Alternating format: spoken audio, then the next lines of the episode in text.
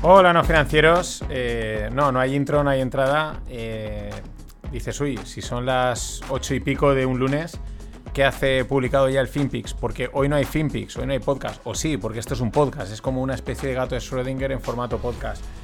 Eh, no es un tema de voz, han sido las fallas. El año pasado me acuerdo que no pude hacerlo porque tenía, o sea, no tenía voz directamente.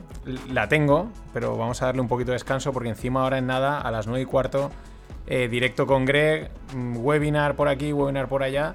Y además que no he podido recopilar muy bien información. La tengo un poco dispersa y no me daba para montarlo el FinPix. Pero mañana sí, y mañana hablaré de, lo de Credit Suisse, de lo de VS y de todo, de que si la QE, que si los tipos de interés y todo este jaleo que nos están armando a todos, que al final va a acabar mal. Va a acabar mal. Todo el mundo está.